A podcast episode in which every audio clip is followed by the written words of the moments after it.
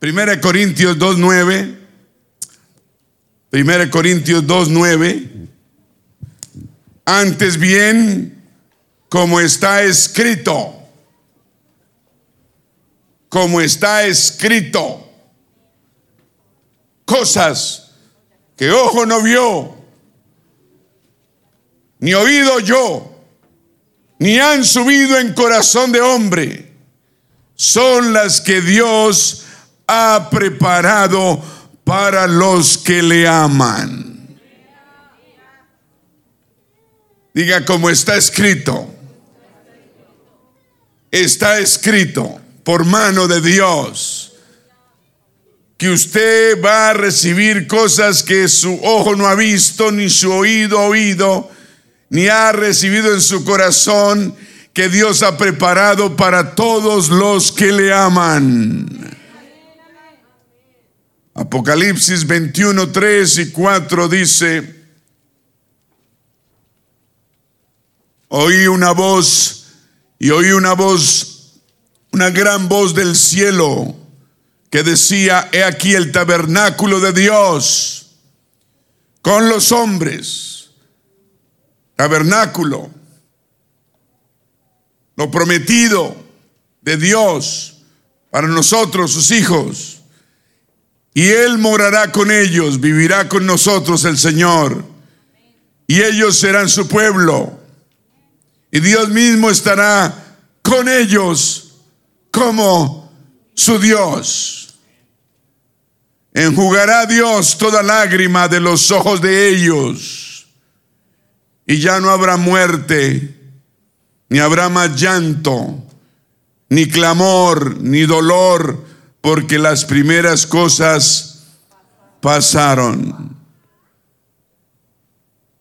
Wow, ¿de qué está hablando? Todos digan del cielo, la morada de los creyentes. Que nuestra vida no termina aquí, nuestra vida sigue allá. Que cuando termine aquí tan solo es el comienzo. Amén. Apocalipsis 4.4 dice, hablando de la adoración en el cielo, ¿cómo va a ser? Dice, después de esto, habla Juan el revelador, miré y he aquí una puerta abierta en el cielo. Y la primera voz que oí como de trompeta hablando dijo, ve, sube acá y yo te mostraré las cosas que sucederán después de estas. Y Juan el revelador, el Juan, Juan, el discípulo amado, dice que al instante yo estaba en el Espíritu. He aquí un trono. ¿Cuántos tronos? Un trono establecido en el cielo y en ese trono uno sentado. Y el aspecto del que estaba sentado era semejante a piedra de jaspe y de cornalina, y había alrededor del trono un arco iris, semejante en aspecto a la esmeralda. Wow. Estamos hablando que Dios es fino, hermano Fernando, vea lo fino que es. Y alrededor del trono había 24 tronos y vi sentado en los tronos a 24 ancianos vestidos de ropas blancas con coronas de oro en sus cabezas. Y del trono salían relámpagos, truenos y voces. Y delante del trono ardían siete lámparas de fuego, las cuales son los siete espíritus de Dios. Y delante del trono había un mar de vidrio semejante al cristal Así es el cielo y va a ser el cielo. Y junto al trono y alrededor del trono cuatro seres vivientes llenos de ojos delante y detrás. El primer ser viviente era semejante a un león, el segundo era semejante a un becerro, el tercero tenía rostro como de hombre y el cuarto era semejante a un águila volando. Y los cuatro seres vivientes tenían cada uno seis alas y alrededor y por dentro estaban llenos de ojos y no cesaban, no cesaban día y noche de decir, santo, santo, santo es el Señor, Dios Todopoderoso, el que era, el que es y el que ha de venir. Y siempre que aquellos seres vivientes daban, dan gloria y acción de gracias al que está sentado en el trono. Solo hay uno en el cielo y uno es su nombre. ¿Cuál es ese nombre? La Biblia no habla sino de un trono y uno sentado. No podemos negarlo. Y siempre que aquellos seres vivientes dan gloria y honra y acción de gracias al que está sentado en el trono, al que vive por los siglos de los siglos. Estoy en el libro de Apocalipsis, el libro de revelación. Los 24 ancianos se postran delante del que está sentado en el trono y adoran al que vive por los siglos de los siglos y echan sus coronas delante del trono diciendo, Señor, digno eres de recibir la gloria y la honra y el poder. Toda gloria, toda honra y todo poder solo se la debemos dar al Señor Jesucristo. Porque tú creaste, Él es nuestro creador, porque tú creaste las cosas. Él es el Dios que creó. Él es, Él es el, el, el el, el Dios del Antiguo Testamento hecho hombre en el Nuevo Testamento. Señor, digno eres de recibir la gloria y la honra y el poder porque tú creaste todas las cosas y por tu voluntad existen y fueron creadas. Te damos gracias, Señor, por tu palabra en esta tarde. Ministra nuestros corazones. Usa este vaso de barro Ministra, Señor, a tu pueblo. Gracias por tu palabra. Anima nuestros corazones y danos esperanza aún más. En el nombre de Jesús te lo pedimos. Amén. Gloria a Dios. Juan 14, 1. Dice el Señor Jesucristo mientras estuvo acá entre nosotros. No se turbe vuestro corazón. Alguien anda con el corazón turbado. Alguien anda con el corazón preocupado. El Señor dice, no se turbe vuestro corazón. Creer en Dios. creéis en Dios, creed también en mí. Él dijo, en la casa de mi padre muchas moradas hay, porque él hablaba Acuérdense que él hablaba de dos formas, por eso confunde a mucha gente. Él tenía doble naturaleza aquí en la tierra, una naturaleza divina y una naturaleza humana. Él nunca cuando bajó de la gloria y se hizo hombre, amén, se hizo hombre, él nunca dejó de ser Dios. Pero se limitó a una naturaleza humana donde tenía que comer, dormir, se cansaba porque la recibió de su madre, la Virgen María. De la única forma de él recibir cuerpo y sangre para vertir en un madero, en una cruz, era siendo hombre, porque Dios es espíritu y no tiene sangre. Y la única forma era adquirir sangre y sangre. Tenía que adquirir y ser humano. Y la única forma es que Él, a través de, una, de una mujer, la Virgen María, vino a nosotros. Amén. Entonces en la Biblia Él habla a veces como en su naturaleza humana o a veces en su naturaleza divina. Pero Él, Él es el mismo. ¿Me está escuchando? En su naturaleza hablamos el jueves que estaba durmiendo en una barca mientras los apóstoles pescaban y, y, y, se estaba ahogando la barca y ellos tenían miedo y en su naturaleza ellos fueron a él y le dijo ayúdanos. Hombres de poca fe, ¿por qué dudaste? Y se paró y como Dios habló a la tempestad, habló a la mar, habló a los vientos y cesaron. Y hubo bonanza y estuvieron tranquilos. Él era Dios, sanaba enfermos como Dios, alimentaba a cinco mil hombres, dice la Biblia, y sobraron canastas de comida y la sacó, la comida la sacó de un par de peces, un par de panes. Cinco mil hombres, y no, no contando las mujeres, que a veces las mujeres comen como hombres. Bueno, si las mujeres trabajan como hombres, que coman como hombres. a veces trabajan más que los hombres. Y lo hacen mejor a veces, ¿cierto? Gloria a Dios por las mujeres, ¿cierto? Un aplauso a ellas. Sobre todo las que trabajan doble. Sí, Señor, se paró de la barca y salió y le habló a la mar, porque cuando la mar, el agua, el viento escuchó la voz de su creador, no tuvo otra salida sino obedecer. Alimentó a cinco mil hombres sin contar mujeres y niños. Estoy hablando de 10, 12 mil personas hambrientas de un par de peces y un par de... Solo Dios puede hacer eso. Y sobraron canastas llenas de sobros. Levantaba a los muertos, sanaba paralíticos. Solo Dios puede hacer eso. Perdonaba pecados, solo Él puede hacerlo. Entonces no mire solo al hombre, mire al Dios que hay en ese hombre. No se turbe vuestro corazón. Creéis en Dios, creed también en mí. En la casa de mi Padre muchas moradas hay. Si así no fuera, yo los hubiera, os lo hubiera dicho. Voy pues a preparar lugar para vosotros. Y si me fuere y os preparare lugar, dijo, vendré otra vez y os tomaré a mí mismo.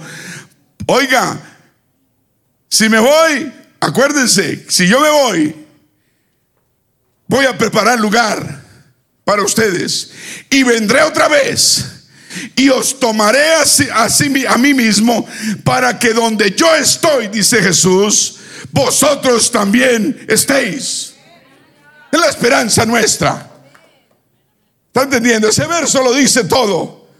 O sea, si ustedes ven que yo me voy, asegúrense y tengan seguridad que voy a preparar lugar para todos y cada uno de vosotros.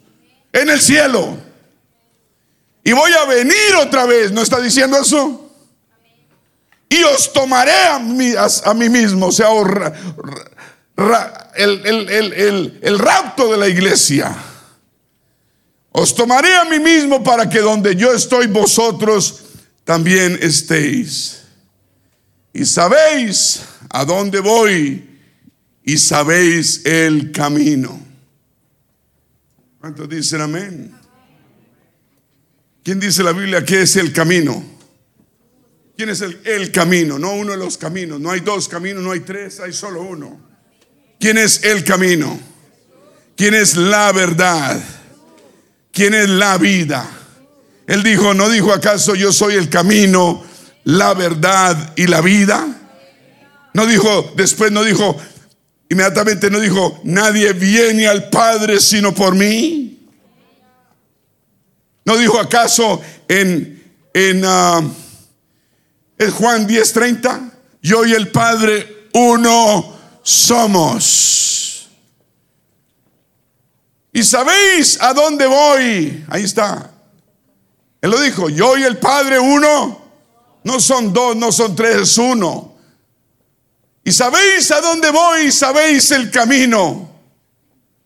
Les está hablando a los apóstoles y de pronto Tomás le dijo, Señor, no sabemos a dónde vas. ¿Cómo pues podemos, cómo pues podemos saber el camino? Ahí fue cuando el Señor le dijo, yo soy. Póngamelo. Versículo 6, estoy en Juan 14, 6. Yo soy el camino y la verdad y la vida. Nadie va al Padre. Nadie va al Padre. Nadie viene al Padre. ¿Hay diferencia de ir al Padre o venir al Padre? ¿Por qué diría él nadie viene al Padre? Porque Él es el Padre. Nadie viene al Padre sino por mí.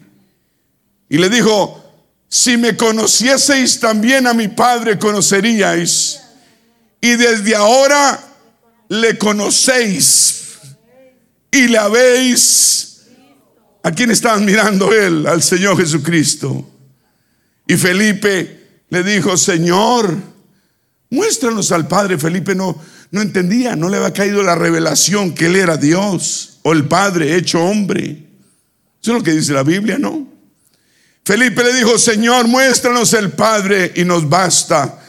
Jesús le dijo, tanto tiempo hace que estoy con vosotros y no me has conocido, Felipe. El que me ha visto a mí, ha visto al Padre. ¿Cómo pues, dices tú, muéstranos el Padre? Tenemos que ver al Padre en el Señor Jesucristo. Es lo que dice Él, ¿o no? No son dos, no son tres, uno solo. En el trono solo hay un trono y nadie se lo pelea. El Señor Jesucristo es Jehová, el Dios de la gloria, hecho carne. Un aplauso al Dios de la gloria. Estamos hablando y está hablando el Señor de, del cielo, diga el cielo. El cielo, el cielo, mi hermano, mi amigo, es un lugar real. El cielo, mi hermano, mi amigo, es el único lugar que podemos llamar hogar. Un hogar permanente, un hogar que Dios nos concede.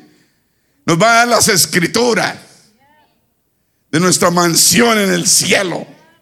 Tal vez acá no tengamos escrituras de nada, pero en el cielo vamos a tener una mansión. ¿Me está escuchando? Y lo mejor de todo, no hay que limpiarla ni el polvo, no hay que limpiar, ni barrer, ni trapear, no hay que cocinar, no hay que lavar, no hay que fregar. Aleluya. Dice que el trono del Señor estará allí y sus ángeles estarán allí. Los ángeles serán tantos como la arena del mar. Nuestra ciudadanía, mi hermano, está en el cielo, no aquí en este país. Tal vez venimos a este país para que nos vaya mejor y, eso está bien. Y siguen llegando y que sigan llegando y que sigan viéndoles bien. Pero la ciudadanía nuestra está en el cielo, me está escuchando.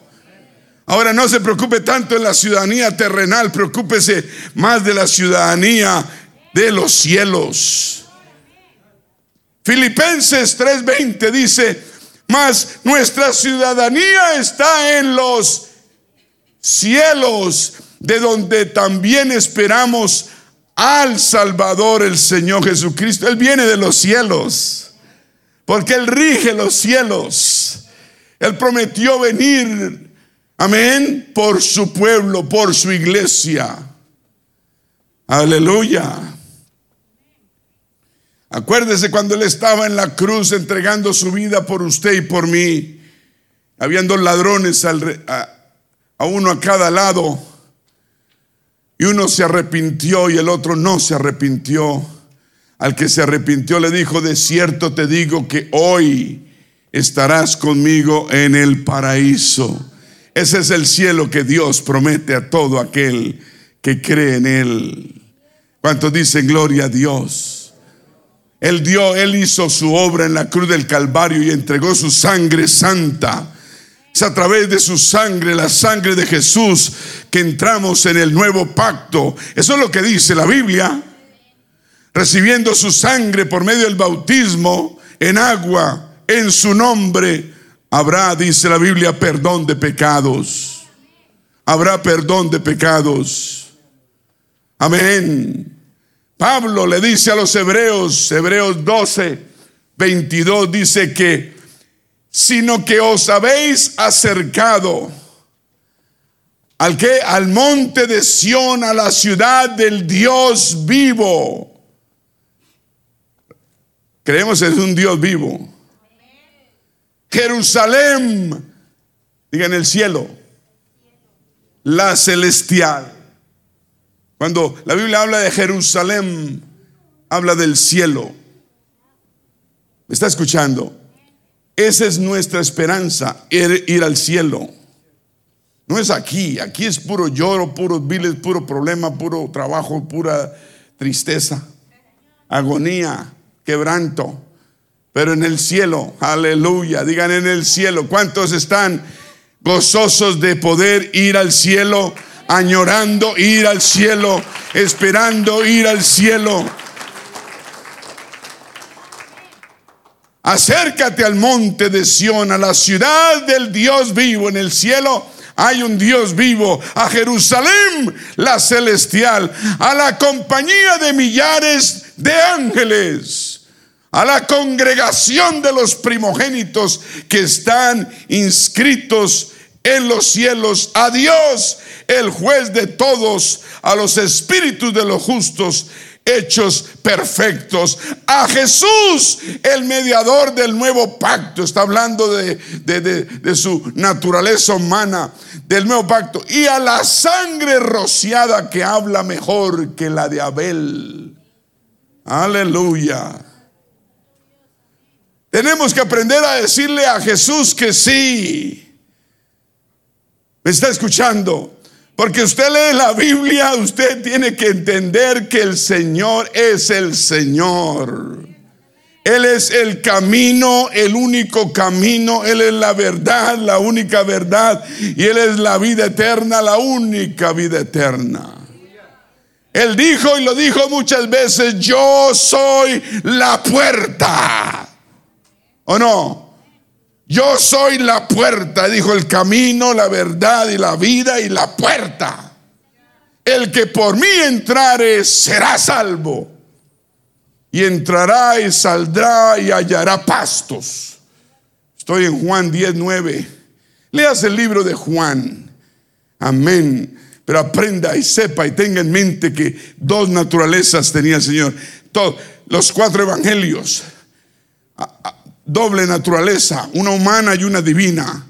Cuando usted mire, está hablando como humano, entienda que está hablando como, como el hijo de María. De pronto habla como Dios. ¿Me está escuchando? Porque él nunca dejó de ser Dios y fue muy hombre.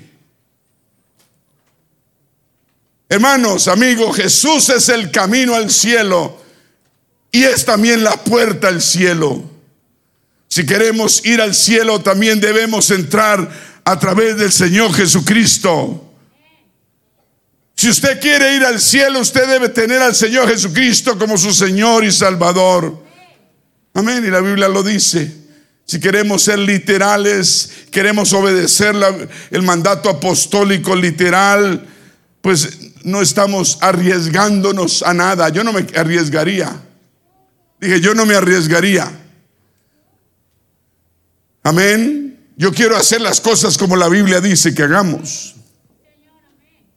Y la Biblia dice que debo arrepentirme, debo arrepentirme. Si la Biblia dice que debo bautizarme, debo bautizarme para perdón de pecados. Si la Biblia dice y lo dice que debemos bautizarnos en agua en el nombre del Señor Jesucristo, porque no hay otro nombre bajo el cielo dado a los hombres en que podamos ser salvos, debo hacerlo.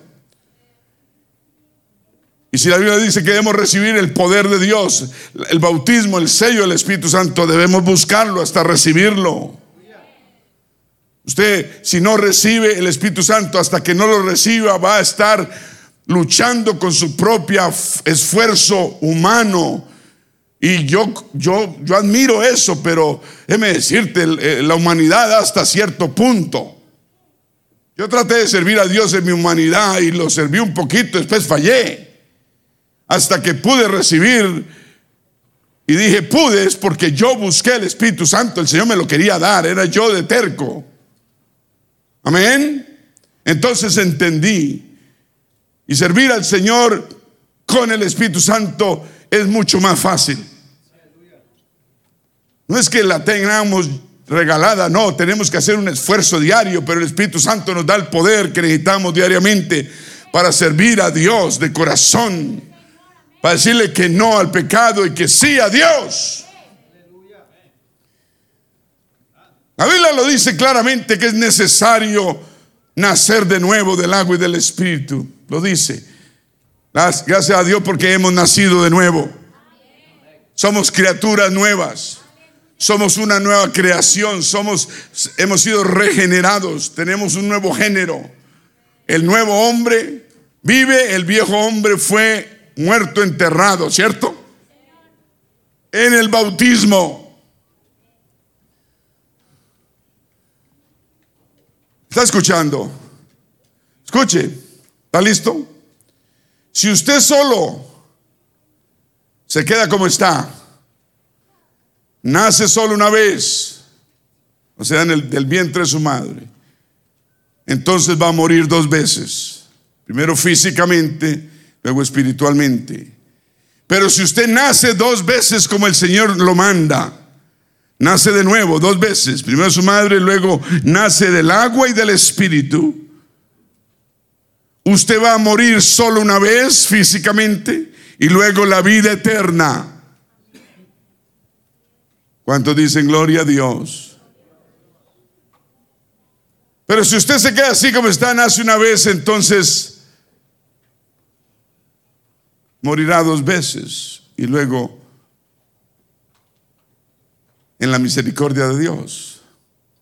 Todos necesitamos salvación, todos necesitamos de Dios.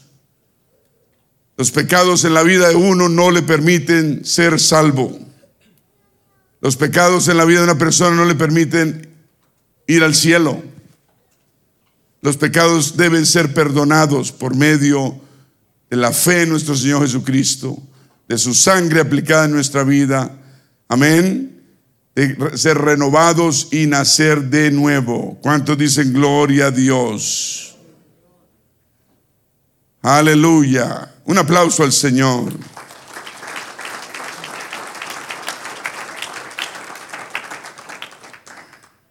El versículo 15 de Juan 14, 14, 15.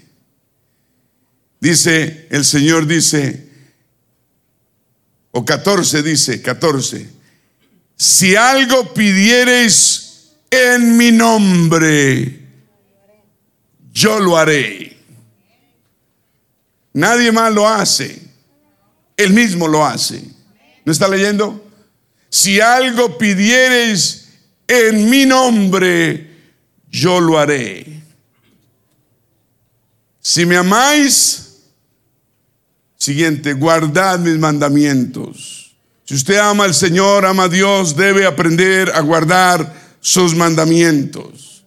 Si usted dice que lo ama y no los guarda, pues no lo ama verdaderamente. Amén. Debes, y cuando empieces a guardar sus mandamientos, claro, ahí estás demostrando tu amor por Él. Díganse puede. Díganse puede. Aleluya. Después dice, póngale cuidado cómo habla él, a veces habla como humano, a veces habla como divino. Dice, si me amáis, guardad mis mandamientos y yo rogaré al Padre y os dará otro consolador. Ahí parece que fuera otra, otro, otro fuera de él, para que esté con vosotros para siempre. Dice, el Espíritu de verdad, está hablando del Espíritu Santo, el Espíritu de verdad al cual el mundo no puede recibir porque no le ve ni le conoce, pero vosotros, creyentes, le conocéis porque mora, quiere decir, porque vive con vosotros. ¿Quién estaba viviendo con ellos día y noche? Jesús estaba viviendo con ellos. Y dice, y estará en vosotros, dentro de vosotros. ¿Sí está entendiendo? Está hablando el Espíritu Santo. Para una persona que no, vea a tres, pues va a decir, ahí están los tres. No, ahí no están los tres, no hay tres, solo hay un trono en el cielo. Jesucristo es la manifestación del Dios de la gloria, eso es, no es más. Él es el que viene por su iglesia. Habla del Espíritu Santo, del Consolador, del Espíritu de verdad, del cual no puede el mundo recibir porque no le ve ni le conoce. Pero ustedes, creyentes, le conocéis. ¿Y de quién está hablando? Decían ellos. Le conocéis porque mora, vive con, con vosotros y estará en vosotros. y el que no entienda, dijo una frase que si usted no entiende es porque no quiere entender y es la siguiente, siguiente versículo, no os dejaré huérfanos, vendré a vosotros. El Espíritu Santo cuando te llena es el Padre llenándonos. Es Jesús llenándonos, el Espíritu Santo de Dios llenándonos, porque es el mismo. No os dejaré huérfanos. El único que puede dejar a alguien huérfano es el Padre. Jesús es nuestro Padre. No os dejaré huérfanos, vendré a vosotros. No te dejes robar, lo que Dios quiere revelarte y es el nombre del Señor Jesucristo en tu vida. Pero estamos hablando del cielo, digan el cielo. ¿Cuántos quieren ir al cielo? Levante sus manos los que quieran ir al cielo. Los demás se van a quedar. Levante sus manos. Eso. Ahora dale un aplauso al Señor.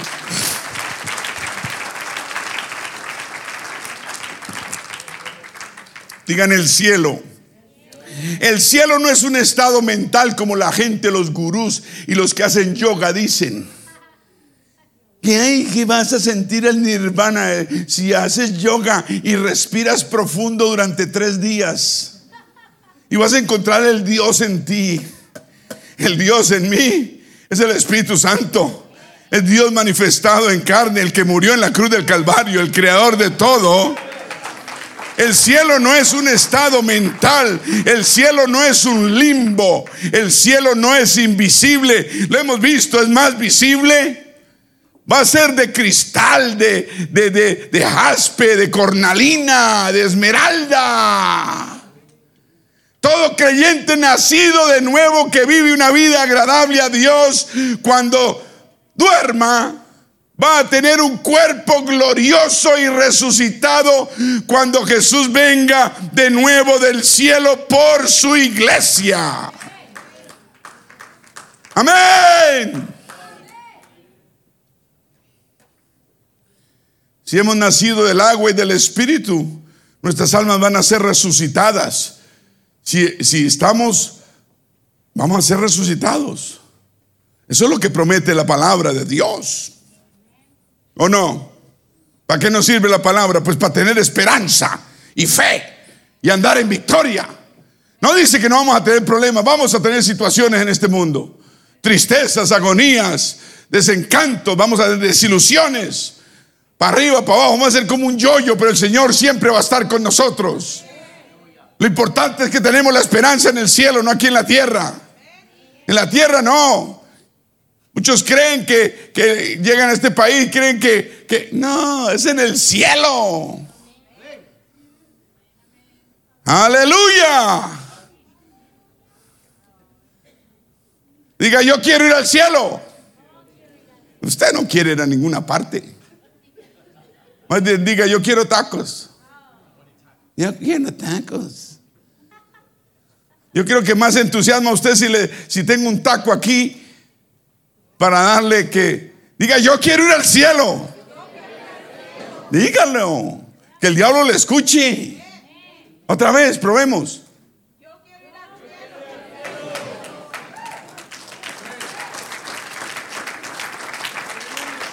¿Usted no sabe que el diablo escucha lo que uno dice? Sobre todo cuando usted empieza a hablar negativamente. Mete la regadera y él está escuchando está cocinando los frijoles está trabajando el diablo tiene poder con nosotros cuando se lo damos. Es un limitado el tiempo completo. El diablo es un limitado. Él no tiene ni las llaves de su propia casa. Está en la olla. El Señor se las quitó, ¿o no? Cuando resucitó el tercer día, le quitó las llaves del Hades y de la muerte. Deje de tener temor y miedo en el nombre de Jesús. Diga, yo quiero ir al cielo. A ver, otra vez, muy poquitos se van a ir. No, espérese, hermana, no, espérese. Uno, dos, tres. Ahora denle un aplauso al Señor, que el diablo lo sepa.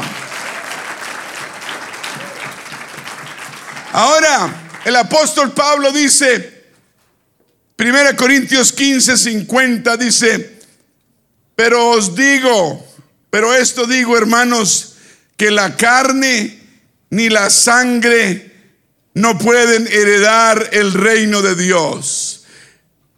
¿Ok? Si usted se ama mucho, tiene que dejar de amarse tanto, porque esos cachetones no van a ir a ningún cielo. ni la ropa, ni la cartera que compró en el mall este fin de semana. Se van para el cielo, ni los papatos nuevos. Nada, nada, nada empanara. Dice que la sangre ni la carne heredarán el reino de Dios, ni la corrupción heredará la incorrupción. Nada corrupto puede entrar al cielo. Necesitamos la sangre del Señor Jesucristo, que es la única que vuelve incorrupto lo corrupto. Y todos somos pecadores, todos necesitamos que la, corrupción sea incorrupta por medio de la sangre de Jesucristo. Continúa diciendo 51, he aquí os digo un misterio. No todos dormiremos, pero todos seremos transformados.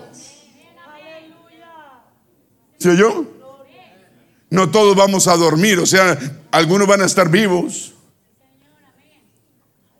Pero todos vivos y, los que han dormido en el Señor seremos transformados. Diga transformados en un momento, en un abrir y cerrar de... A ver, parpadee. Haga así. Haga. Así va a ser el arrebatamiento. Así va a ser. Los cachetes suyos van a quedar acá. Así. En un abrir y cerrar de ojos a la final trompeta, porque se tocará la trompeta y los muertos serán resucitados como incorruptibles y nosotros seremos que transformados. Ay, mi, mi cartera, mi vestido nuevo, mi falda nueva, mi corbata nueva se van a quedar. En un momento, en un abrir y cerrar de ojos, wow, va a ser rápido, ¿no? No, ¿será que hay tiempo de botarse uno al piso y arrepentirse? No. Va a ser un, abrir y cerrar de ojos. Usted va a decir, ah, aquí, luya ya. Porque es necesario que esto carnal, corruptible, esta carne se vista de incorrupción y esto mortal se vista de inmortalidad. En el cielo hay inmortalidad no vamos a morir en el cielo. Y cuando esto, que es corruptible, que se corrompe, se corrompe, cuando esto corruptible se haya vestido de incorrupción y esto mortal se haya vestido de inmortalidad, entonces y solo entonces se cumplirá la palabra que está escrita Sórbida es la muerte en victoria. La muerte no va a poder con, con el nuevo, nueva vida que el Señor nos va a dar. Sórbida es la muerte en victoria. ¿Dónde está, oh muerte, tu aguijón? Por donde, ¿Dónde está, oh sepulcro, tu victoria? El sepulcro no va a contener a un hijo de Dios ya que el aguijón de la muerte es el qué? El aguijón de la muerte es el pecado. El pecado es el veneno que nos lleva a la muerte espiritual. Eso es lo que dice. ¿Está escuchando? El pecado es el aguijón de muerte. Y el poder de pecado la ley. Más gracias sean dadas a Dios que no nos da la victoria por medio de nuestro Señor Jesucristo. Por Dios nos da la victoria por medio del sacrificio en la cruz del Calvario. Así que hermanos míos, amados, amados, estad firmes y constantes, creciendo, diga creciendo en la obra del Señor, siempre sabiendo que nuestro trabajo en el Señor no es en, no es en qué, todo lo que usted hace todos los días por el Señor no es en vano. Haga las cosas por el Señor, no por usted, no por que lo miren, no porque le adulen, no por esto. Hágalo por el Señor y acuérdese que no es en vano lo que usted haga. Seremos personas reales en el cielo, porque hay un cielo real. Nosotros vamos a estar en el cielo, diga en el cielo. Primero vamos a ir a las montañas y el Señor no viene antes. Después nos vamos para el cielo. No pierda nunca, mi hermano, la visión del cielo. Así como con una persona que sale como usted o yo, salimos de nuestros pueblos, aldeas, nuestras ciudades y tenemos la visión de estar tal vez en este país o Canadá o Europa o lo que sea, no perdemos esa visión y seguimos adelante. Así es que debemos caminar con la visión en la mente. Nunca pierda la visión del cielo. Mientras usted tenga la visión en el cielo, el camino se hará fácil. Mientras usted esté pensando en el problema que está llevando, tenga su mirada en el cielo. ¿Cuántos dicen amén? No importa en qué situación usted se encuentre, no importa en qué situación usted enfrente, siempre tenga el cielo en la mente. Siempre tenga el cielo en la mente. Si usted lucha y lucha y le parece duro servir al Señor, tenga el, el cielo en su mente. Unos trabajan por el dinero, pues claro. Usted, a, veces el trabajo es duro y uno tiene, tiene la mente en el cheque del viernes. Y uno trabaja. Porque sabe que el viernes llega. ¿O no? ¿O no? Así debemos hacerlo. Tener nuestra mente en el cielo. Mantengámonos mirando hacia arriba. Digan arriba. Arriba. No cantamos arriba, arriba, ¿cómo es? Y no para abajo. Subiendo y subiendo. Oh, eso. Debe ser el pensamiento que más tengamos en la mente. El cielo. Eso satisface toda necesidad. Eso llena todo vacío del alma que uno tenga. Eso saca toda preocupación. El cielo. ¿Me está escuchando? Yo quiero que se llene del cielo. El cielo le dan ganas a uno echar para adelante. La recompensa viene. Ahorita tal vez no sabemos esto, los golpes, las desilusiones, las trabas, los problemas. Y uno dice, ay, ¿qué está pasando? Pero tengamos la mente en el cielo. Y si Dios no nos ha fallado hasta ahora, no nos va a fallar de aquí hasta para adelante. Dios es el mismo ayer y por los siglos. Digan el cielo. Diga el cielo. ¿Quiénes quieren ir al cielo? Uno tiene la mente en el cielo, le parece fácil servir al Señor. ¿Me está entendiendo? Si usted le parece duro es que su mente no está en el cielo. Y el cielo es eterno por una eternidad. Aleluya. Gloria a Dios. El cielo llena. Porque en el, mundo no hay sino dolor. Pero todo dolor lo va a quitar el cielo. En el cielo no hay heridas que usted tenga. Todo lo va a sanar el cielo. El cielo llena, el cielo transforma, el cielo ilumina. Todas las preocupaciones en el mundo, no importa cuáles sean, no importa lo que sea, cómo creen, cómo viven en la profundidad de sus almas, añoran, la gente añora ir al cielo en el fondo de su corazón. Lo que pasa es que no hacen nada al respecto. La diferencia entre usted y yo es que sí queremos hacer algo al respecto, porque según la Biblia, al cielo vamos intencionalmente no por accidente, no de chanfle, no por, no, no, no, con intención y con voluntad propia. Así como usted llegó a este país, si no nació aquí, fue por voluntad. Usted no lo trajeron con un revólver en la, en la espalda, ¿o sí? No. No, le pusieron unos dólares adelante y dijo, sígalo, sígalo, sígalo, sígalo, sígalos. Le dijeron, allá crecen los dólares en los árboles. Y usted dijo, uy, sí. Y usted trajo una taucha chamarra con hartos bolsillos. Y le dijeron, quítese la chamarra, póngase a trabajar. Y le dijeron, como a mí, gane a 3 dólares 35 la hora. Ah, así era como yo ganaba. 3 dólares 35, mire, ¿para qué alcanza? No alcanza para nada. ¿Cuántos dicen amén? Diga amén. La Biblia nos enseña cómo ir al cielo. El Señor quiere llevarnos todos al cielo. Aunque no sabemos el lugar exacto donde está el cielo, pero el Señor sí lo sabe. Por eso Él viene por nosotros. Él es nuestra guía. Él es el que nos va a llevar al cielo. ¿Cuántos dicen amén? Aleluya.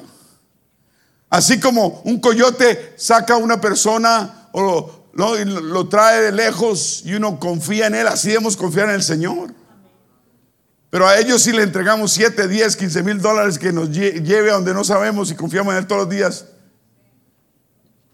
A veces confiamos más en hombres que en el Señor. Él no es hombre para que mienta, hijo de hombre para que se arrepienta. ¿Acaso no ha cumplido lo que él prometió?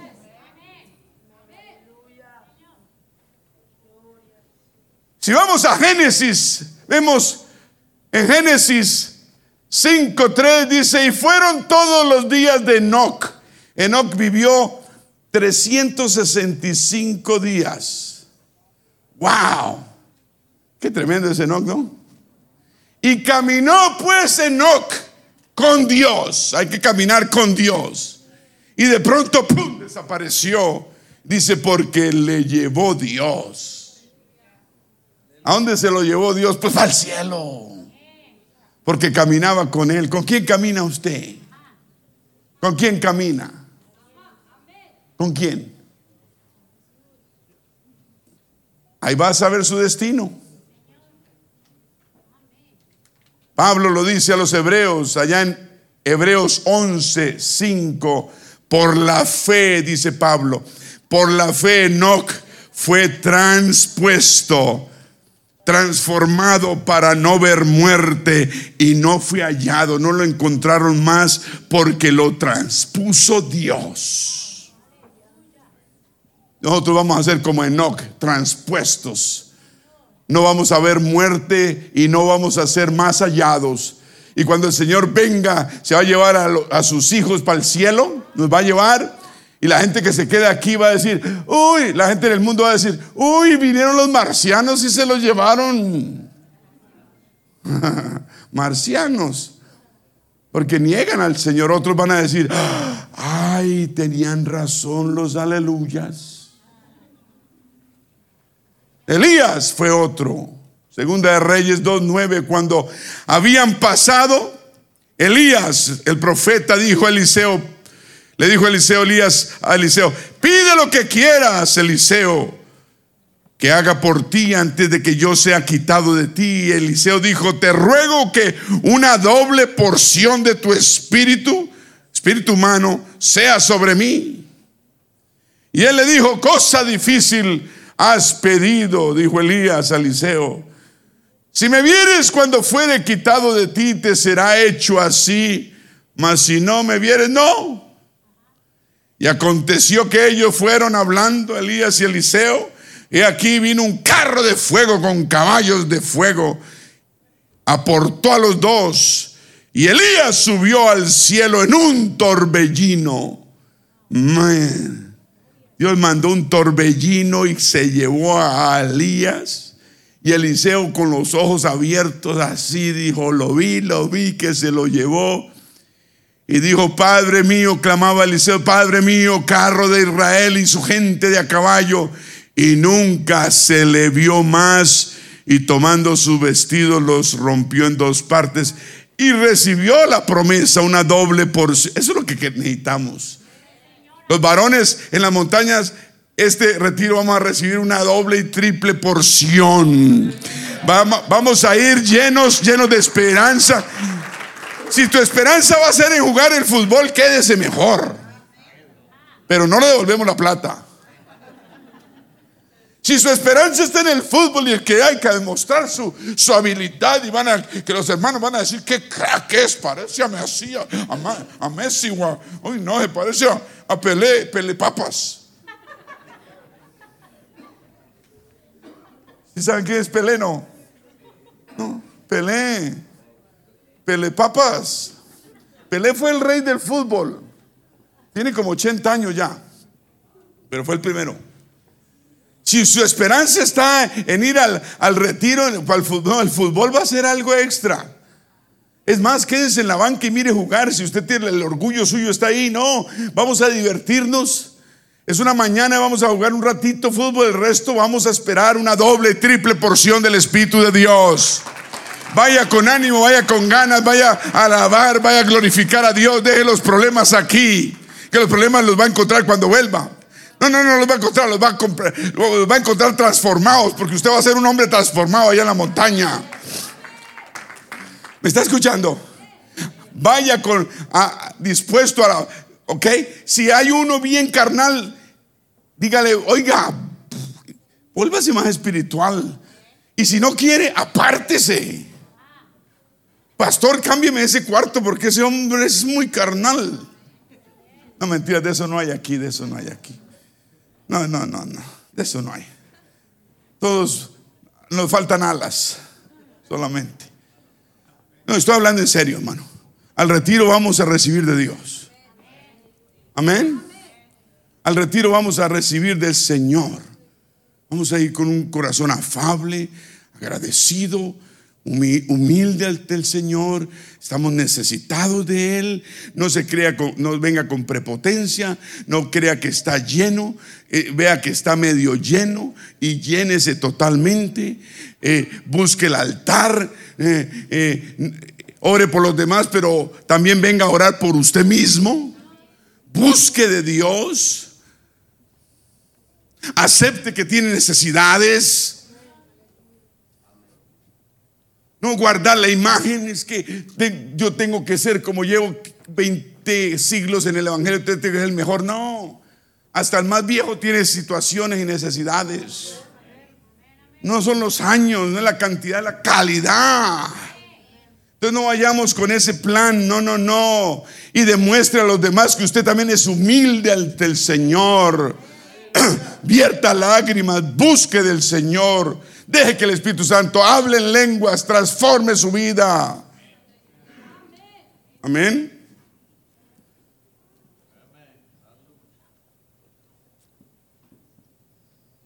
Alguien me regala agüita. Un varón cualquiera, cualquiera, cualquiera, venga. Este, mire. ¿Es esta nueva, Lisandro? No, solo llénemela. ¿Seguro? Eso. Un aplauso a Lisandro. Vea, ese sí. Es que si la Biblia dice que si se lo haces a uno de, de tus hermanos, se lo está haciendo el Señor.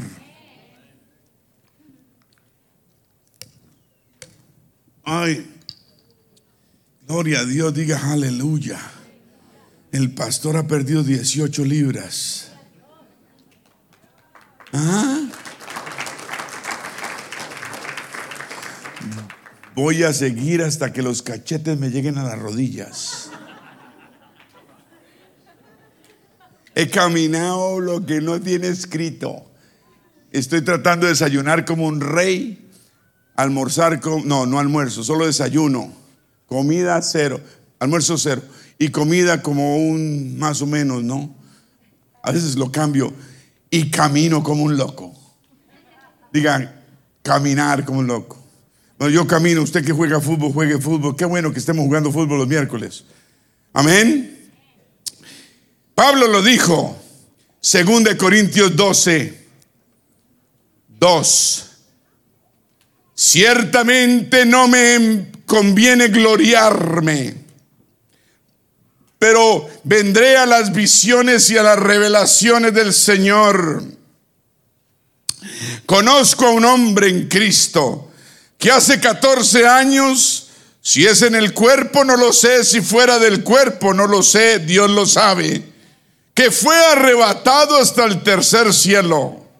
Pablo tuvo una revelación del tercer cielo, ¿me está escuchando? y lo había tenido hace 14 años y dice, yo conozco al tal hombre, si en el cuerpo o fuera del cuerpo no lo sé, Dios lo sabe, que fue arrebatado al paraíso, Dios le dio una visión a Pablo, donde oyó palabras inefables que no le es, no le es dado al hombre expresar. De tal hombre de ese que estuvo allá en el tercer cielo, me gloriaré. Pero de mí mismo en nada me gloriaré. sino en mis debilidades. Si ve la forma como miraba Pablo y nos enseña, debemos gloriarnos de la espiritualidad que tengamos, no de la plata que hagamos, no de esto que hayamos tenido, hayamos conseguido. Si está escuchando, usted es lo que es espiritualmente. Pablo decía, de, ese me glorío, de ese hombre espiritual que alcanzó a ser arrebatado al paraíso y arrebatado hasta el tercer cielo. Y que Dios le dio cosas que hombre ninguno puede expresar. De ese hombre espiritual es el que nos debemos nosotros sentir orgullosos. Pero de mí mismo dice, de nada me voy a gloriar, sino en mis debilidades. O sea que cuando somos débiles, con el Señor somos fuertes. Pero usted no, usted se hace fuerte. Yo soy fuerte. Como Superman. No, así no es. Con Dios, entre más débiles, más fuertes somos. Así vamos a llegar a las montañas, ¿cierto? Con un corazón humilde necesitados de Dios. Ahí es cuando recibimos. ¿Está escuchando? A veces creemos que todos necesitan menos uno y uno es el que más necesita. Yo necesito. Todos necesitamos. Sin embargo, dice Pablo, si quisiera gloriarme, pues no sería insensato porque diría la verdad. O sea, Pablo venía y tenía abolengo, tenía estudios, tenía títulos, tenía dinero, riquezas y, tenía raza y tenía no sé cuánta cosa. Pero lo dejo, dice, para que nadie piense de mí más de lo que en mí ve u oye de mí. Es que uno es lo que uno demuestra y lo que uno habla.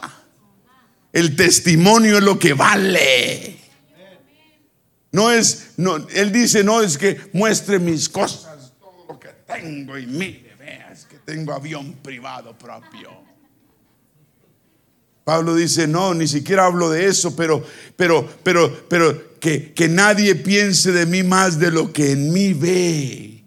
O sea que debemos ser testimonio para los demás de lo que vean de nosotros o oyen de nosotros. ¿Usted qué habla? ¿Qué la gente en el trabajo, en, en la vida suya, fuera de la iglesia, qué ve en usted?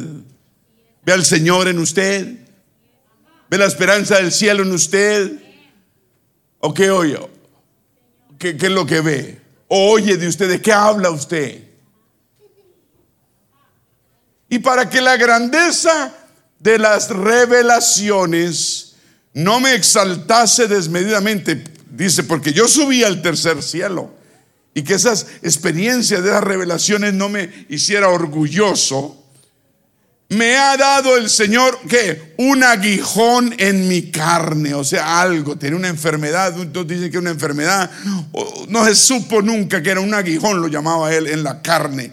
Él decía que era un mensajero de Satanás para que lo abofeteara día y noche y que no me enaltezca, o sea, no me enorgullezca sobremanera.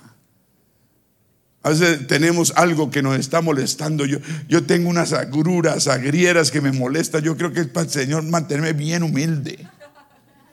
A mí se me vuelve, está hablando de hermano Jacob, que me la, el, reflujo, reflux, se me vuelve el, el, ácido. Ahorita tengo un malestar, aquí un ardor en la garganta. le contaba a mi esposa día y noche, ya estoy casi acostumbrado. Ahí me toca levantarme a las 2, 3 de la mañana a tomar agüita. Aleluya. Bueno, ah, y, ayer mi esposa me compró pilo seco, ¿cómo es? Y me estoy tomando a ver qué pasa. Si no, bueno, si es el aguijón de la carne, gracias Señor. Así el Señor deja que tengamos algo, algo, algo que nos, que nos diga, oiga, es que usted es humano y usted pertenece y usted depende de mí, no se enaltezca. Aleluya. Dice que era un mensajero de Satanás que lo bofeteaba a Pablo para que él no se llenara de orgullo. Versículo 8 dice, respecto a lo cual él, le pidió tres veces al Señor, le, le, he rogado al Señor que lo quite de mí, quítame estas agruras, quítame este aguijón de la carne, quítamelo. Y el Señor me ha dicho, Pablito, Pablito, bástate mi gracia. Porque, Pablito, mi poder se perfecciona en la debilidad. Es que cuando somos débiles es cuando se perfecciona el Señor en nosotros. Aleluya. Por tanto, de buena gana, dice Pablo, me gloriaré más bien en mis debilidades para que repose sobre mí el poder de Cristo.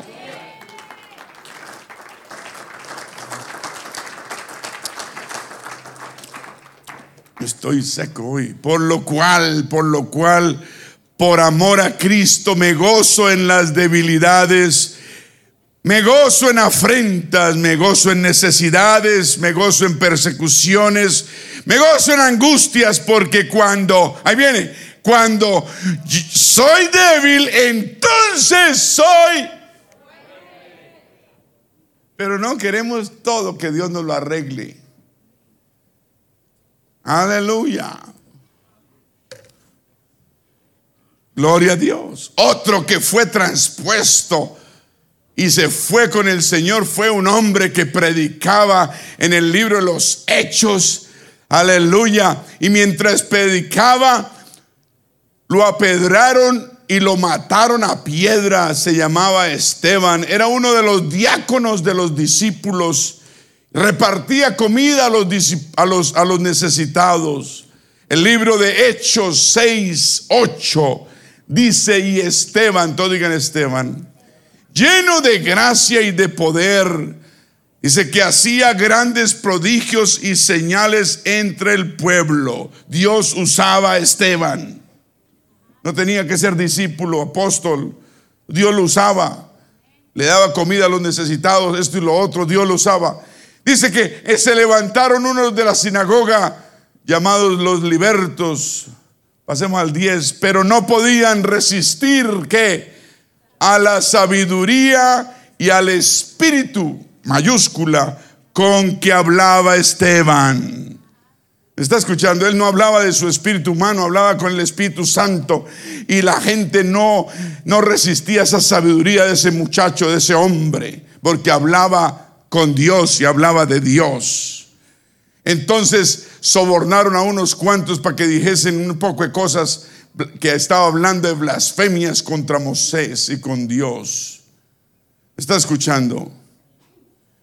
Y luego lo fueron a apedrear y dice que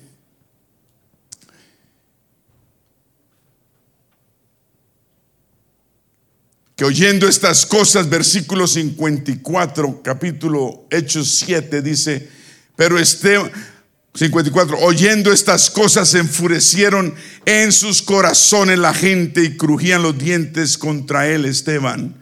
Pero Esteban dice 55, lleno del Espíritu Santo, puestos los ojos en el cielo. Todos digan, el cielo.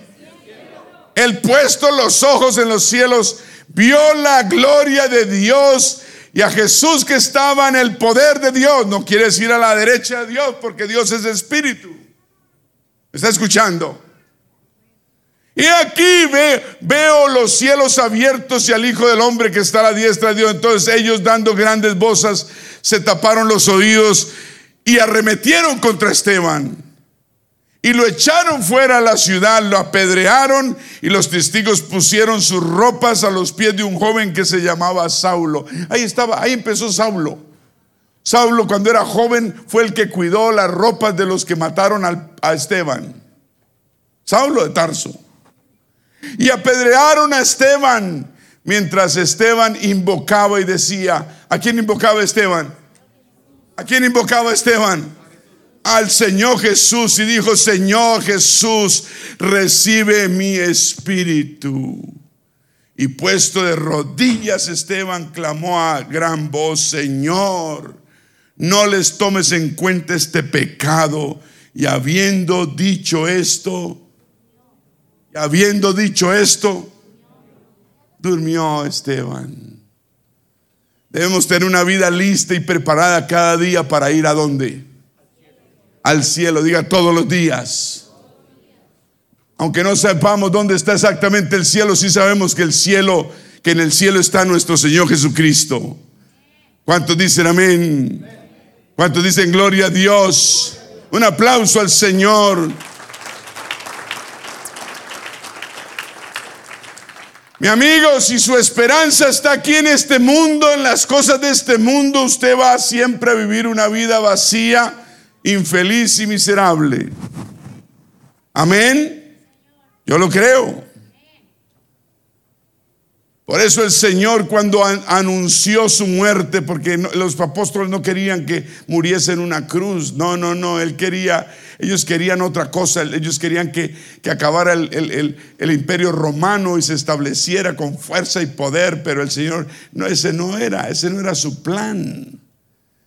Y él comenzó allá en Marcos 8:31, el Señor comenzó a enseñarles que le era necesario al Hijo del Hombre padecer mucho, ellos no querían y ser desechado por los ancianos, por los principales sacerdotes, por los escribas y ser muerto.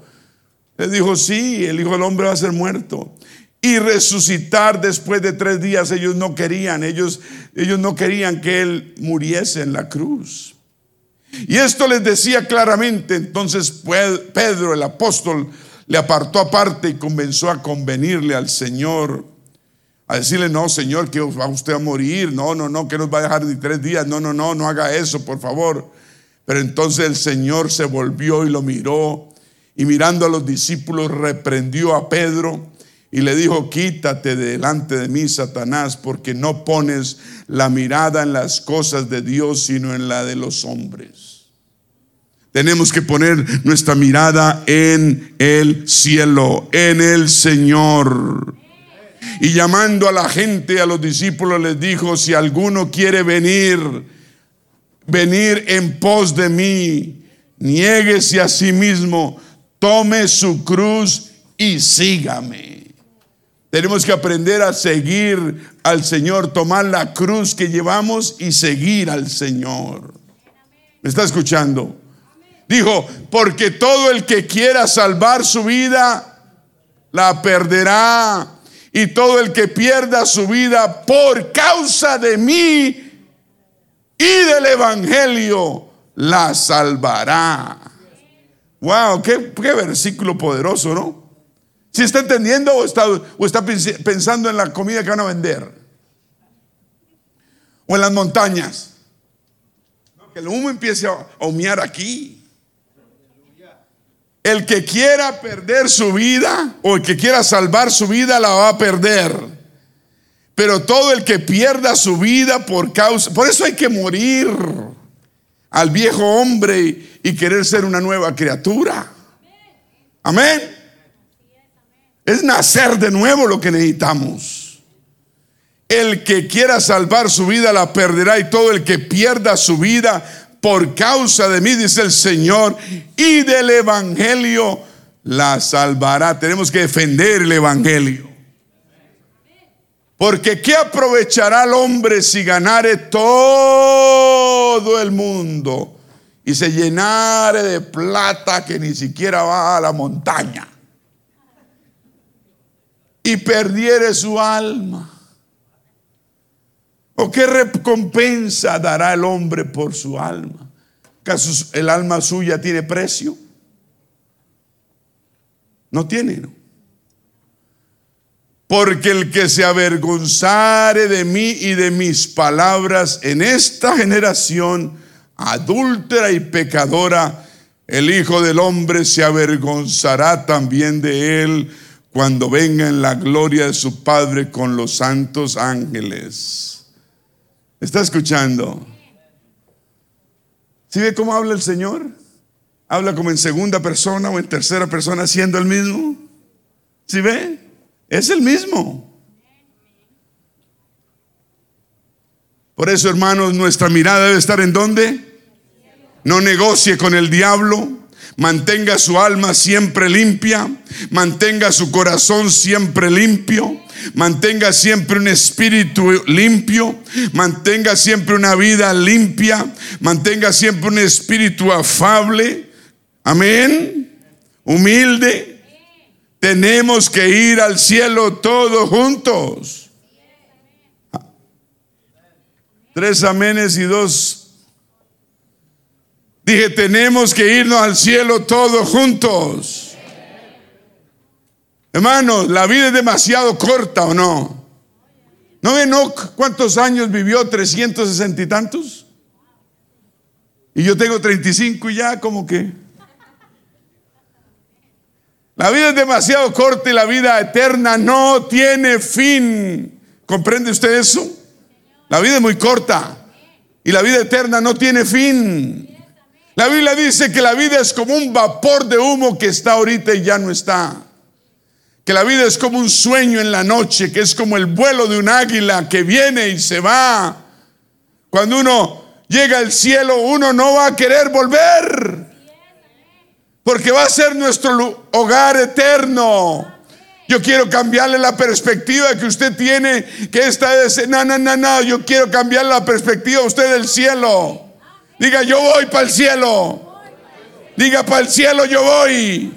Y no hay nadie que me detenga. Ahora diga, yo voy para la montaña. Para la montaña yo voy. Y no hay diablo que me detenga.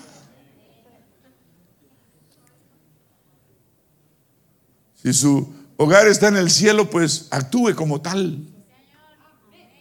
Comience a actuar como si verdaderamente su mira está en el cielo.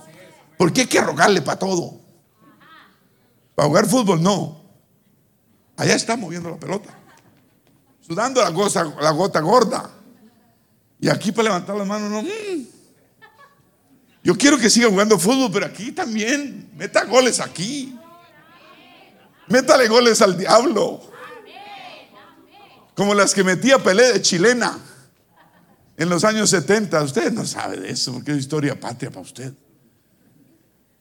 Diga, yo voy para el cielo. Comience a actuar de, como si fuera verdad.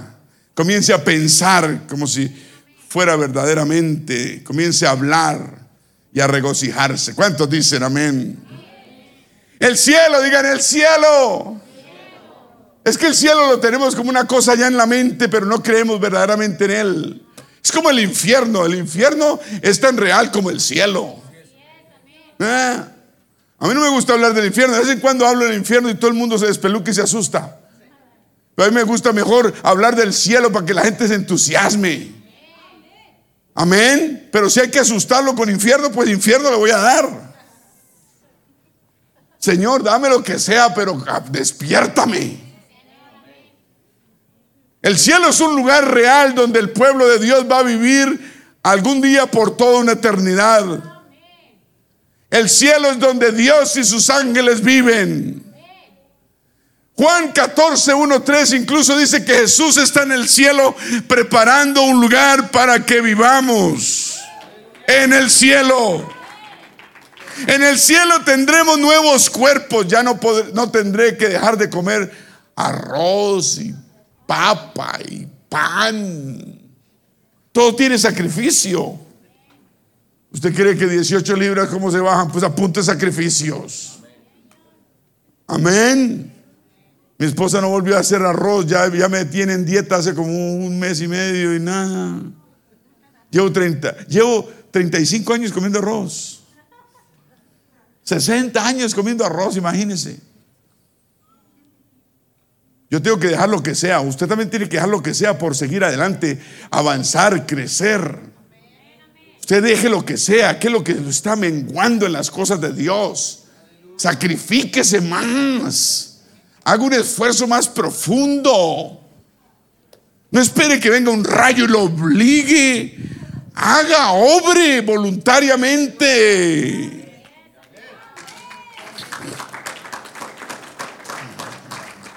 En el cielo no habrá nadie ciego, no. En el cielo no habrá dolores, no más agruras. Ay, gracias, Señor. Yo a veces me levanto a las 2, 3 de la mañana y mi camiseta, la pijama está mojada. Y son las agruras que van el aguijón de la carne. Me paro, me tomo un vaso de agua, me cambio de camiseta y me voy a dormir. A veces no me puedo dormir y me quedo así toda la noche pensando en usted. Orando por usted para que le vaya bien. Digan un futuro glorioso en el cielo.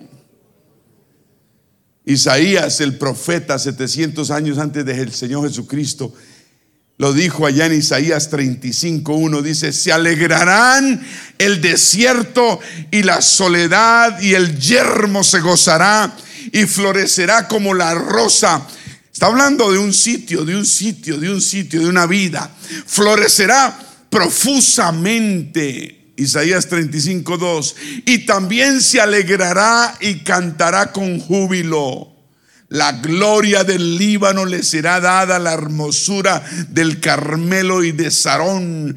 Ellos verán en el cielo la gloria de Jehová, la hermosura del Dios nuestro. ¿Usted qué, piensa? El cielo es lo mejor.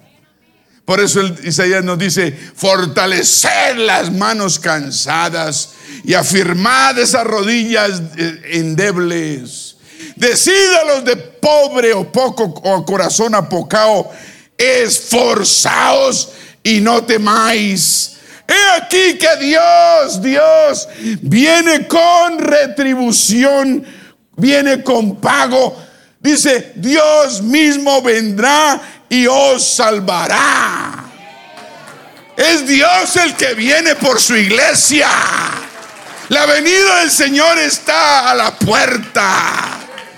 Dice, viene con retribución, viene a pagar todo lo que hemos hecho, a bendecirnos, a pagarnos. Él es un Dios que da lo que merecemos. Dice, viene con pago, ¿cierto? Que Dios dice mismo vendrá y nos salvará. Entonces, ¿qué pasa? Los ojos de los ciegos serán abiertos, los oídos de los sordos se abrirán, el cojo saltará como el siervo y cantará la lengua del mudo, porque aguas serán cavadas en donde en el desierto y torrentes en la soledad. El lugar seco se convertirá en estanque y el sequedal en manadero de agua.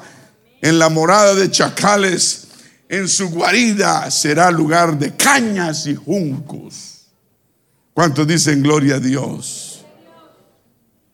¿Dónde está su ciudadanía? Tiene pasaporte americano, tiene residencia en este país, tiene permiso, no sé qué, permisos y demás, ¿sí? No, su ciudadanía debe estar en el cielo, mi querido hermano o amigo.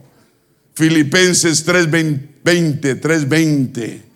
Mas nuestra ciudadanía, Filipenses 3:20, está en donde? De donde también esperamos a quién? Al Salvador, al Señor Jesucristo. ¿Quién es el que viene? Pues el Señor. La Biblia dice que el Señor, Dios mismo vendrá, Dios, y solo hay un Dios, no hay dos ni tres, hay uno solo. El cual que hará, el cual que, siguiente 21, transformará este cuerpo de humillación nuestra para que sea semejante al cuerpo de la gloria suya, la del Señor, por el poder con el cual puede también sujetar a sí mismo todas las cosas. Un aplauso al Señor. Isaías el profeta tuvo visiones que nadie, que nadie ha tenido. En Isaías 65, 17. Amén. ¿Me está escuchando? Yo quiero cambiarle la mente suya. Eso le va a traer más esperanza y más gozo y más ganas de trabajar para el Señor y ser más fuerte y decirle que no al pecado y al diablo a la tentación, al mundo. Isaías 65, 17, porque he aquí que yo crearé, dice el Señor, nuevos cielos y nueva tierra y de lo primero no habrá memoria. No nos vamos a acordar de los sufrimientos que hemos tenido. Ni más vendrá al pensamiento, dicen, gloria a Dios mas gozaréis y os alegraréis para siempre en las cosas que yo he, dice para siempre. Qué lindo, ¿no? Porque aquí que yo traigo a Jerusalén que yo traigo al cielo alegría y a su pueblo gozo. es la promesa de Dios.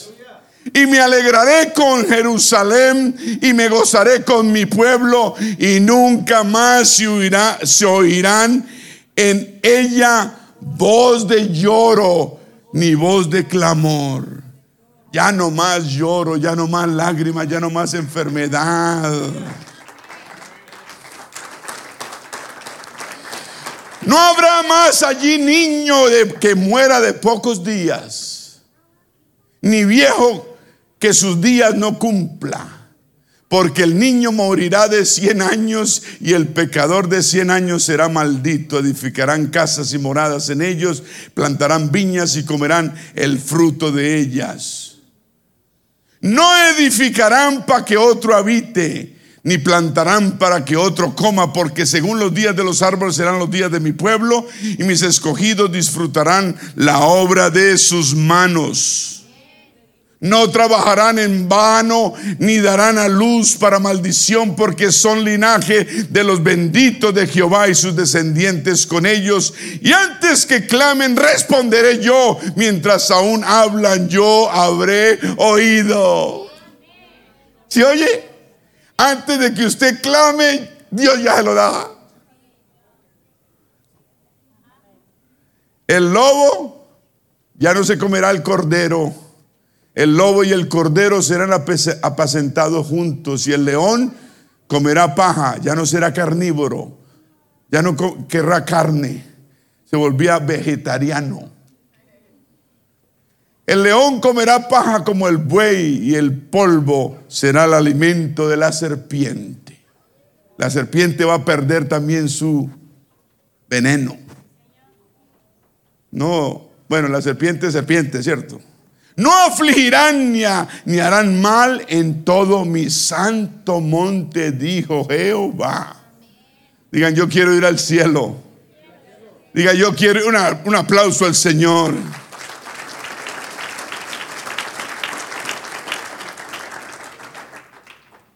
Toda persona salva de toda nación adorarán a Jesús por una eternidad en el cielo. El apóstol Juan, Apocalipsis 7:9, recibió la revelación y dijo, después de esto miré, y aquí una gran multitud, la cual nadie podía contar de todas naciones, tribus, pueblos y lenguas, que estaban delante, delante del... Esa es la visión que Dios le dio a Juan del cielo que estaban todos delante del trono y en presencia del Cordero, vestidos de ropas blancas y con palmas en las manos. Y clamaban a gran voz diciendo, la salvación pertenece a nuestro Dios que está sentado en el trono y al Cordero. Es el mismo Dios. Porque el Señor es el Señor y Cordero. Así como el león es cordero, así como es el Padre es el Hijo. ¿Está escuchando? El cielo, hermanos, amigos, será lleno de paz, gozo y alabanza continua. Además le vale que aprende a alabar aquí porque en el cielo eso es lo único que se va a hacer. ¿Me está escuchando? Apocalipsis 7:15 Dice así, por esto están delante del trono de Dios y le sirven día y noche en su templo. Y el que está sentado sobre el trono extenderá sus tabernáculos sobre ellos. Oiga, ya no tendrán hambre ni sed, y el sol no caerá más sobre ellos, ni calor alguno. Ya no habrá más Va a haber solo un amanecer y nunca va a haber un atardecer porque nunca habrá más noche. ¿Me está escuchando? El sol no necesitaremos de él porque la gloria del Señor va a iluminar el cielo a toda hora. No tendremos más sed ni dice y el sol no caerá más sobre ellos ni calor alguno. Ya no vamos a tener que calor. No necesitaremos toallitas para secarnos el calor. Porque el cordero que está en medio del trono los pastoreará y los guiará a fuentes de agua de vida, y Dios enjugará toda lágrima de los ojos de ellos. ¿Me está escuchando? Cuando habla del Cordero y de Dios, habla la misma persona, porque son el mismo. ¿Me está escuchando? Porque hay un solo trono en el cielo, un solo Dios. Entonces digan gozo, digan adoración, digan día y noche. El Señor es nuestro pastor, nos guiará por fuentes de agua viva para que nunca tengamos más sed. Cada lágrima será enjugada por la mano misericordiosa de Dios y descansaremos en la sombra de su presencia. Alabado sea el Señor. Yo imagino que los santos tendremos tanto gozo y alegría después de diez mil años de servir a Dios como lo tuvimos desde el primer día. Ese gozo nunca lo vamos a perder. Cuando, ¿Están oyendo? Como dice el himno que cantamos, cuando hemos estado allí diez mil años brillando como el sol, no tendremos menos días que cantar las alabanzas de Dios que cuando empezamos. Entonces ese gozo no se va a acabar. No va a ser temporal como el gozo acá terrenal. ¿Cuánto dice aleluya? Un aplauso, aleluya al Señor. Amén, amén. Apocalipsis ya, ya nos vamos, ya nos vamos. Jesús va a dirigir los ejércitos vestidos de blanco, en caballos blancos. Dice Apocalipsis 19, 11. Juan el, revelador recibió la visión del Apocalipsis. Estoy en el Apocalipsis, ¿sí o no? Capítulo 19, 11 dice, entonces, entonces vi a quién. Vi el cielo abierto y aquí vi un caballo blanco. Y el que lo montaba se llamaba fiel y verdadero y con justicia juzga y pelea. Sus ojos, sus ojos eran como llama de fuego y había en su cabeza muchas diademas y tenía un nombre escrito y ninguno conocía sino él mismo. Estaba vestido de una ropa teñida en sangre y su nombre es el verbo de Dios. Y los ejércitos celestiales vestidos de lino finísimo, blanco y limpio le seguían en caballos, chiquitín, chiquitín, chiquitín, blancos. Y los ejércitos celestiales estaban ahí. Y de su boca sale una espada aguda, una espada aguda, para herir con ella a las naciones y él las regirá con vara de hierro y él pisa el lagar del vino del furor de la ira de Dios Todopoderoso.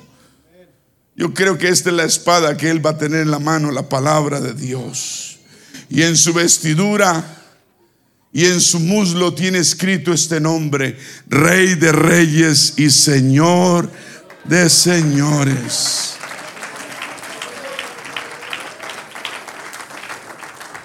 Vamos a ponernos de pie, acabó el tiempo. Ojalá haya, alguien haya cambiado la perspectiva del cielo. ¿Me está escuchando? Sí, el Señor viene, mi hermano, mi amigo, en un caballo blanco, fiel y verdadero el Señor va a cabalgar desde el cielo con sus ejércitos vestidos de blanco, el Rey de Reyes y Señor de Señores. Vendrá finalmente a juzgar las naciones con su pueblo, porque ya ha arrebatado a su pueblo del cielo. Ya nos hemos casado las bodas del Cordero en el cielo, la iglesia y el Señor. Y después viene, aleluya, a la tierra. Venimos con Él y con los ángeles.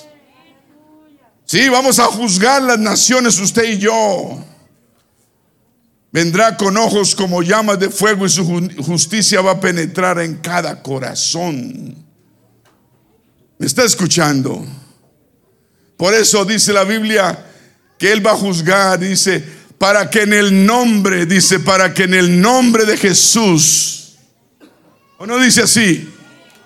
Para que en el nombre de Jesús se doble toda rodilla Toda rodilla debe doblarse ante el nombre del Señor Jesucristo. Los que están arriba en el cielo, incluyendo los ángeles creados, se postran ante el Señor. Los que están aquí en la tierra y los que estén demonios debajo de la tierra. todos se postran delante del nombre del Señor Jesucristo. Y toda lengua confiese que Jesucristo es el Señor. Toda lengua, toda lengua confiese que Jesucristo es el Señor. No dice uno de los señores, dice el Señor. Un aplauso al Señor, aleluya.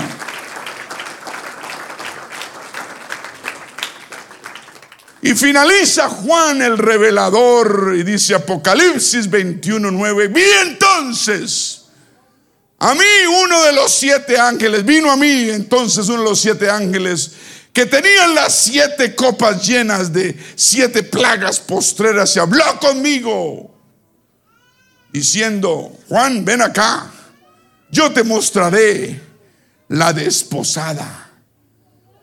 O sea, la esposa del Cordero. Oiga, ¿está escuchando?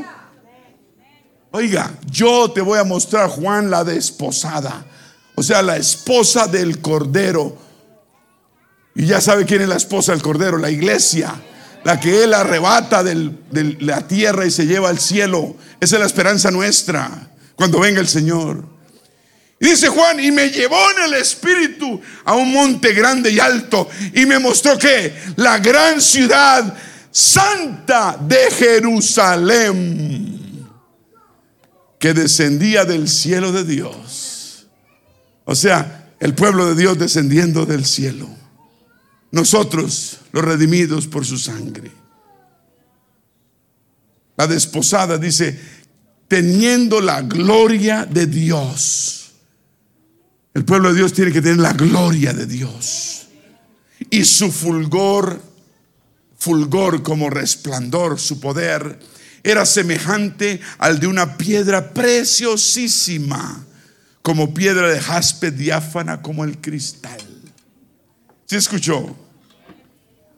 Ese es el pueblo de Dios, brillante en el cielo, mi hermano, mi amigo, la luz de la gran ciudad de Jerusalén será como una piedra gloriosa, brillante, pura, como un qué? Cristal. El resplandor de la iglesia brillará más que cualquier otra gema preciosa en la tierra y su valor será inconsum, inconmensurable, que no tiene precio ni cantidad. ¿Cuántos dicen gloria a Dios? Qué lindo saber del cielo. Yo quiero entusiasmar a alguien para que se meta más en las cosas de Dios. Yo quiero persuadir a alguien para que cambie su perspectiva del cielo, porque no hay sino dos opciones. Dos opciones hay, solo dos hay. No hay otra opción, no hay otro no hay un purgatorio término medio, hay dos opciones y dos no más. Yo quiero persuadir a alguien que quiera ir al cielo. Si hay algo que lo detiene a usted, si hay alguna duda en su corazón, yo quiero que usted venga en el nombre de Jesús a este altar. Me está escuchando, nadie se mueva, nadie hable. Respete las cosas de Dios. Yo quiero persuadir a alguien, el Espíritu Santo quiere persuadir a alguien que necesita, necesita ánimo. Y que estas palabras de vida le han dado ánimo hoy día. Si a usted le ha dado ánimo estas palabras de vida, venga aquí adelante. Si el tema del cielo lo ha entusiasmado hoy más que nunca, venga aquí adelante. Yo quiero persuadir a alguien para que cambie la perspectiva de este mundo y la cambie por la perspectiva del Dios que es el cielo. Si hay duda en su corazón, si el enemigo le ha atacado últimamente, usted venga a este altar, párese aquí firme y diga, yo quiero ir al cielo. Señor, ¿qué necesito? Señor, quita lo que haya, impedimento que haya. Señor, mi debilidad, Señor, esto, lo otro, sigo siendo de carne y hueso, Señor. Aquí estoy, este aguijón de la carne. Gracias por él, pero Señor, quítalo si puedes. Señor, dame fortaleza. Yo estoy luchando día a día. Estoy débil, pero quiero ser más val. Venga aquí adelante, pase hasta el altar, pase con decisión, pase con voluntad, pase, pase queriendo, pase buscando algo más de Dios. Venga. Yo quiero cambiarle la perspectiva a alguien de lo que es el cielo. No es hora de salir corriendo, no es hora de ir al baño, no es hora de evadir la palabra de Dios. Usted va del, usted va de el altar es como evadir el cielo. Si usted corre para atrás y evade, evade. Y cuando el momento llegue, también va a evadir. Venga aquí adelante, pase adelante, diga, yo quiero ir al cielo. Que nada me detenga, que nadie me detenga. Levantemos las manos al cielo y digamos, Señor, que no haya nada en contra que me mantenga de ir al cielo contigo.